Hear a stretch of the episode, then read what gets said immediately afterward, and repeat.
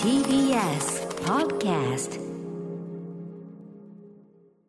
岩木さんあのギリに新しい話題を持ち出すのやめてくださいなんかなんかやったけど始める瞬間に忘れちゃったなと思って思ねえい出しちゃいますすいません直前までねいろんなまあねあれ見たこれ見たもそうだし今日はちょっとねあの遅刻をめぐるいろんな話をしておりましてねいや全然遅刻してない遅刻してない遅刻してないよ岩木さん全く遅刻してない賭けに負けたちょっと電車が遅れちゃったというのがありましてそうなんねです。うん、でも私は、まあ、あの、その、とにかく持論としてですね、こうやって毎日帯の生放送やってて、たまにはどっちかがドカンと遅れて、来ねえなって、いつ着くのかなって、で、で電話でなんかするとか、そういうのいいじゃないですか、生っぽくて。ね、そのあんまり常習犯だとそれは怒られちゃうけども、なんかね、たまにはそういうイレギュラー感ってあったから、やっぱ生感っていうのは出んじゃんでもそう思うと、うんえ今までないですよね他の曜日パートナーもな含めいですかね、私がそのどっか、そのウィークエンドシャッフル時代だと、うんあのライブ会場から移動して出演するという流れの中はいではいうん、あのー間に合うか間に合わないかなんてやったんだけどね、これ、結局ぶっちゃけ間に合ってて、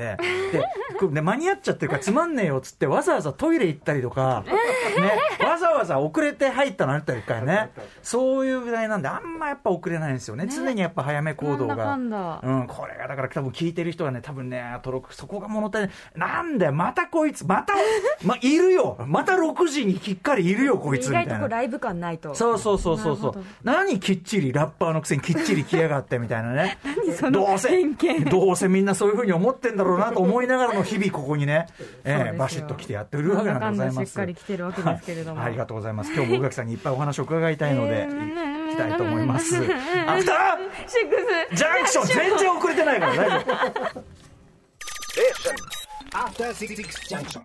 6月14日火曜日時刻は今6時2分ですラジオでお聞きの方もラジコでお聞きの方もこんばんは TBS ラジオをキーステーションにお送りしているカルチャーキュレーションプログラム「アフターシックスジャンクション」通称アトロクパーソナリティは私毎日きっかり17時ぐらいには到着しておりますスタジオにライムスター歌丸ですそして火曜パートナーの宇垣美里です全然遅刻のうち入んないですからね脇さんねあんなのね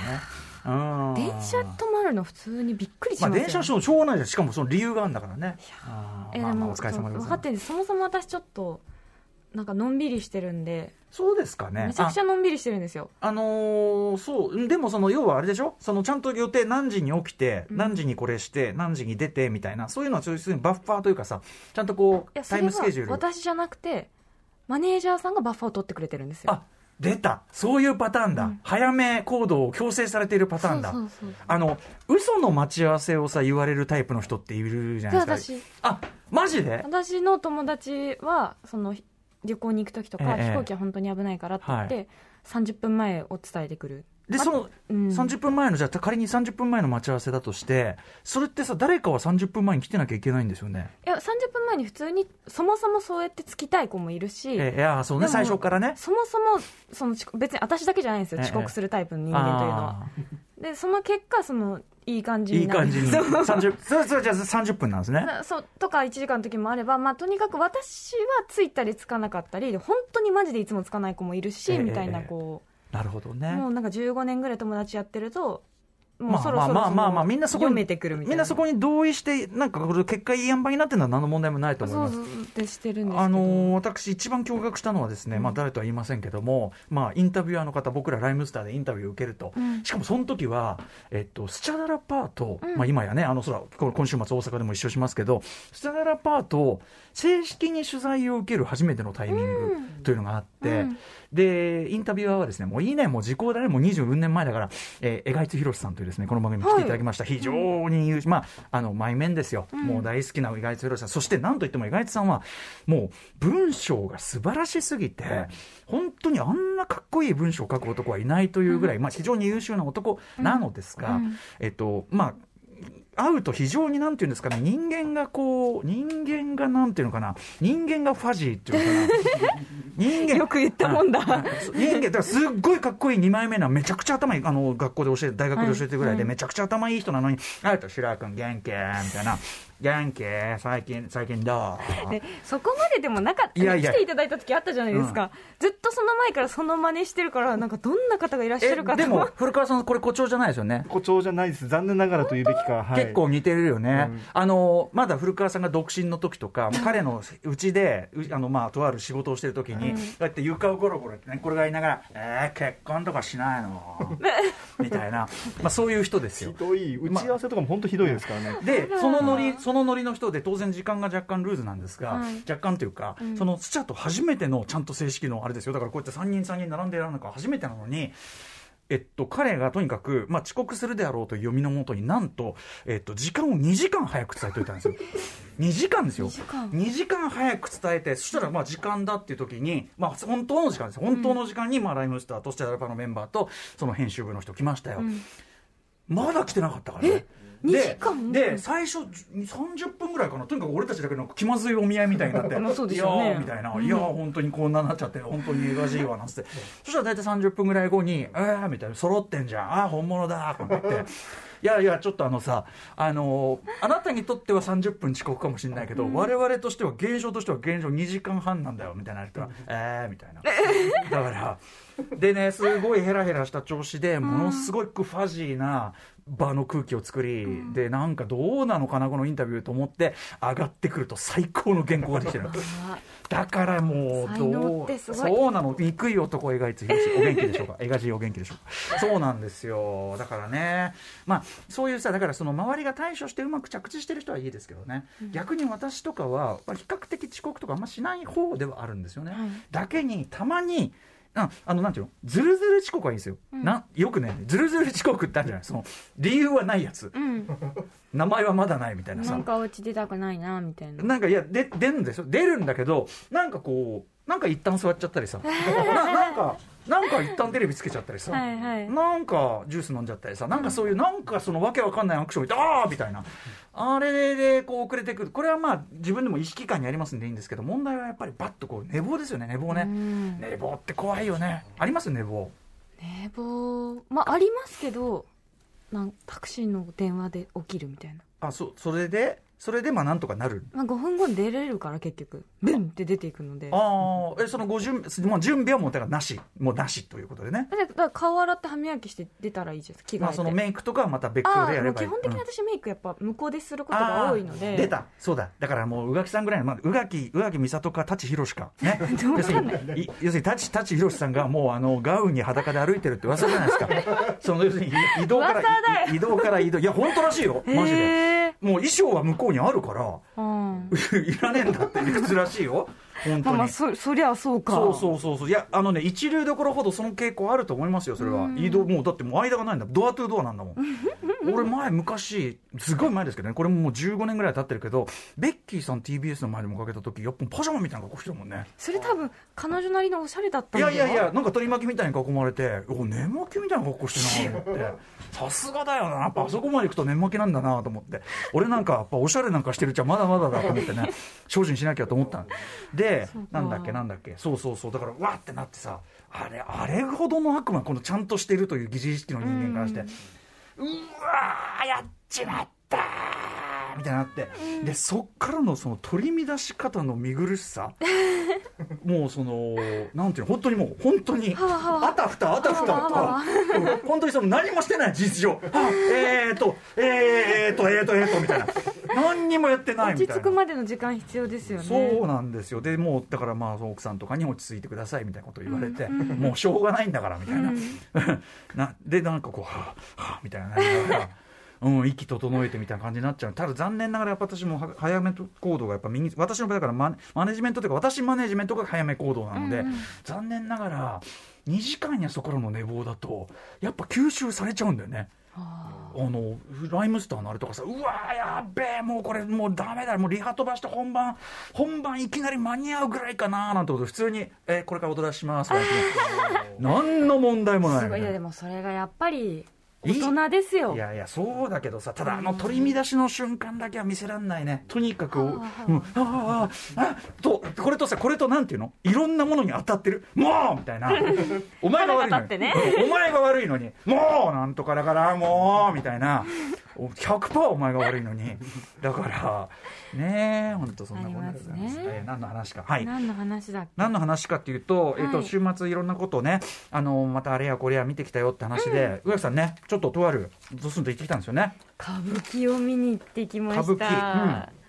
歌舞伎あの歌舞伎座に行ったの。そうです、うん銀座の方に行ってきまして、はいというのもですねあの第2部の方であの染五郎さんが出るということではい、これですね、先ほどもね、あの歌舞伎の話をするときに、我々素人というか、こう弱者はですね。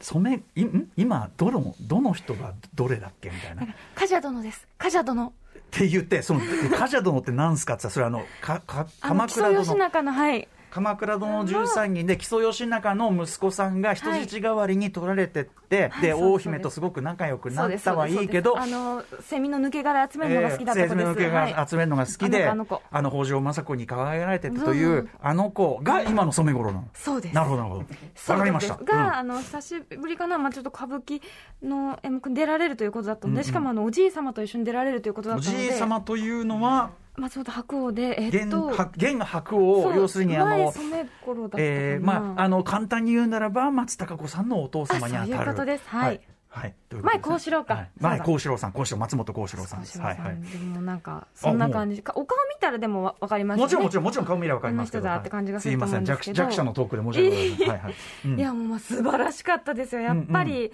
あのうん信康っていう演目だったんですけど、ではい信康の役信を康うん染五郎さんがしてらっしゃって徳川信康なわけですねじゃあねそうとうん徳川家康の、うんまあ、長男うんに実は信康っていうのがいてっていう話なんですけど、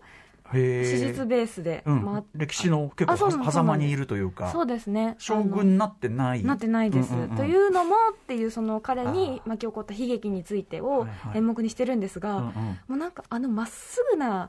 まっすぐななんて言うんだろう確こうものを背負って、うんうんでも私はこれが間違ってるとは思わないってこうんううん行く感じがすごい、あやっぱりぴったりだわとか、はい染五郎さんなんかちょっとその冠者殿と被る部分がああって確かにはい父親はすごく生き延びてほしいけど、うんうんいいやっていう分とかがすごくこううんうんもう、はあ素敵って思あいまのした。線は細いけど、うんその高貴なこう筋というのかなそうビシッとあるキリッとした感じが素敵でしたし、へーやっぱりでもやっぱりあの白白鵬すおごじいい様がやっおぱじいり様すばもう貫禄出てくるだけで圧倒する空気感白と鵬さんはやっぱりあれですかさすがおに声家の康家感康じどれあ家康家康でですすかねやっぱはりいうんうん素晴らしかったですね、うんうんうんでももうもちろん他の役者さんも皆さん素晴らしくってはあって思ってたら第二その2部に信康の次が清い獅子っていうこれはなんていうのかなお祭りの演目みたいなのお祭りで、はいあのなんていうんだろういろんな人がわちゃわちゃ踊ったりなんだりしますよみたいなのの演目で、うんうんあの前半がすごくちょっとなんていうのかな悲しい感じだったのが、はいはいはい後半のその清い獅子だと一気にちょっと明るくなって、うんうんそれもとっても面白くて、はいはいまたね清い獅子であ清のい獅の中でちょっとあの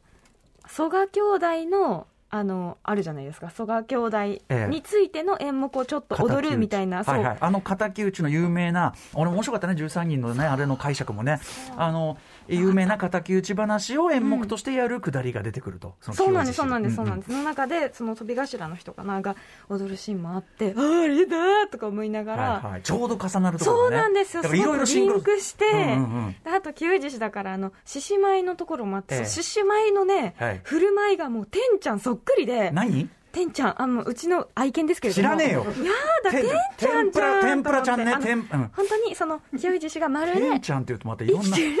そのいろんなあれが獅子のよう響にきが耳をぴょこぴょこってしたり天とぷらか、ねこううんあ足でククククって、はいはいあの耳の横かいたりとかを、ええその獅子舞がするからすごいっていうシーンなんですけどなるそほどのリアルさを私犬飼ってるから分かるからああマジだってうちの子とうちの子あ痛いって思いながらそういうことなんだ見てたっていうはいそういう携帯模写あと玉三郎さんもね、まあ、あれだもんね出るんだねこれあえこっれと、また第別の3部の方で出てらっしゃってあこれ私は2部の方で見たんですあそうかそうかでちょっとあの見ることは可能なかったんですけれども前あの空論城さんにねあの、うん伝統芸能特集といいましょうか歌舞伎も含めてお伝えいただいた時にそもそもその玉三郎が生で見れるうちにすごいよ見とかずしてって言われてまあ確かにそりゃそうだあのー私ちょっと見たことありますけれども、はいはいです奮いよ立つようなというかもうある意味さその色気みたいな、ねあのーそうなのよねだからうんそういう、だからなんていうのもう歴史に立ち会ってるじゃないけど、はいみたいなものなのだからそれをその時にちゃんとね味わっとかね確かに言われてみりゃそう、いやもうすごくあの面白いあとあのなんていうんですかねあのイヤホン借りれるので、はいはい解説とあのそうか解説をちょっとうん後ろで聞きながら見るとはいはいよりなんか内容も分かったりして、ねえす歌ごい舞伎なんかそりあゃの優しい形あの作りになってるなと思いますだし今はそういう取っかかりもねあれに出てたあれだとそうそうかあの役のだいぶこっちもねいろんな理解が進んできて7月かな、次のやつは確か海老蔵さんが出られるんじゃあなるなほいど海老蔵さんとお子様方が出られるんじゃなあなかったるほどかななるほどあと、えっと、あれもやりますね確か第3部で、うんあのナウシカもしますねああなるほどナウシカ歌舞伎ナウシカ歌舞伎もあるので、うんちょっと気になるなと思ってるんですけど、うんいやーチケットってこういうのってどんぐらいの感じで取れるの歌舞伎人だったかなっていうなんかその、かええあの買うところがあって、はいそこでクリックあしのいてやあの要はその探すなんていう競争率と言いましょうかどうなんでしょうねまあでも取れないっていうその絶対に取れないとかそういうことじゃないんですねたと思いますけどあのね例えば平日とかであればいけまはすいよとか私は平日に行ったので、うんうんすごくなんかはいあ平日だ私が一番若いのではって思いながら、うんうんうんああそんなこと宮内 先輩とあの愛さんと一緒に行ったんですけど、うんうんえっと、江藤愛さんと、はいあなんかああ素晴らしいですね年齢層が高いなとかって言いながらへ2ー人で見てましたまあこの多分平日だからだと思いまあすけそこどのさあのまた歌舞伎座があって、で松竹のビルがあって、うんこの間その松竹のビルの方でその仕事することがあって、ちょっとあの地下とかから行けるじゃないですか、はいずっと、はいはいであの地下のとこがすごいこうなんまた空間になっててそうあれに驚いちゃって俺あといっぱい出店みたい出なのが店みたいなのがあ出てっててなんかそそこ自体がもうさなんかもう祭りで祭りでってことになってて面白いですよねあれびっくりしちゃったこんなのがあんだ地下にっていうあのなんかキャラクターもいっぱいいて可愛い、ねあなんかのアミューズ猫ちゃんのキうんうんャラクターとかもあってちょっとしたアミューズメントパークっすよねあれそうねなんか歌舞伎タワーっていうのかななんかあのタワー自体もすごく面白いですし、うんそうそうそうそういやだからおすすめですよありがとうございます。そしてまた勉強になりました。その、ねえあのとにかくその染五郎って言って、んそのえーっとその染五郎は今のなんとじゃかあ。殿ですそよう今今今今言ったその勘三郎っていうのはそれはあのどの時代の何みたいなねちょっと自弱者にとってはあれがあるんですけど、見ちゃえばっていうとこそろうでですはいね。おすすめでございます歌舞伎できたのお休みできた。そうちなみにね、さっきの鎌倉殿のまさにずっとあの、宇垣さんも話してきた曽我兄弟のくだり が出てきて。どう描くのかなと思った有ら名な仇討ちなんだけど、はいあのそれちょっとひとひねりというか、うんまたここでねあの彼があの義時が、ねやっぱり人さあいつはやっぱりちょっともう悪いよあいつもうねあいつはもう悪いよ白目がだいぶ灰色ですよもうかわい小栗君ぐらいになるとやっぱ白目を灰色にできるんだなと思っいてやね。ーうねんすごいそしてやっぱりあの我が家のねあの坪倉さんが本当にね工藤助親、まあまあまあ毎回死ぬんですけど、うん今回別にそんなにうん、あ悲しいってならなかったまあなんかもっとお前は死んだ方がいいなんみかたいなんだなんだけど、彼のさ、なんか、あれの出方からすると、俺、もうちょっと、要するに坪倉さんをもうちょっと美味しくやってあげてっていうか、んあの、わしじゃないじゃないけど、 なんかもうちょっとジタバタ して、なんかなるとか、なんかもう人、もう人見苦しい。サクッそうもう人見苦しあっても確かにね坪僕はちょっとそのやっぱ注目坪倉さんしてるんで、はいはいはいあの欲しかったというのはありますけどね。いやーでも素晴らしかったですねあーいやでもあそういう解釈なんだっていうのは面白かったですね、だからあのなんだ清取越えのあの件じゃないけど、はいはいあの残ってるのはこうだけど実はみたいなところがやっぱそっ今回ちのそうやって作られていったんだっていう、そしてやっぱこのお話の流れ見るとなんか納得しちゃうもんね、んああ確かに理屈上そうだわみたいないやーだからよくできてますねねよくできてますよ相変わらず楽しく拝見をしておどりうますなっていくどうなっのていよくのかもうピースメーカーロスがあって見るものあって大 変うんそうもうピースメーカーロスが辛すぎてなんか新しいの見な帯ワン新しいの帯見なワンもやってますし帯ワンもあとボーイズが本当にやっぱり面白いですしねあそこえぐいですけどねボーイズに手を出えすかあと実は僕この番組で全くちょっと触れられてないんだけど、うんあのユーフォリアうんああの全2期始まったそうなんですそうなんですユーネクストでなんか上がってきたそうそうなんですそうなんですでやっぱきっちりいいらしいし、うんそうこれちょっとこの番組でまだフォローしきれてないんだけど、はいえーみたいなこともありますしね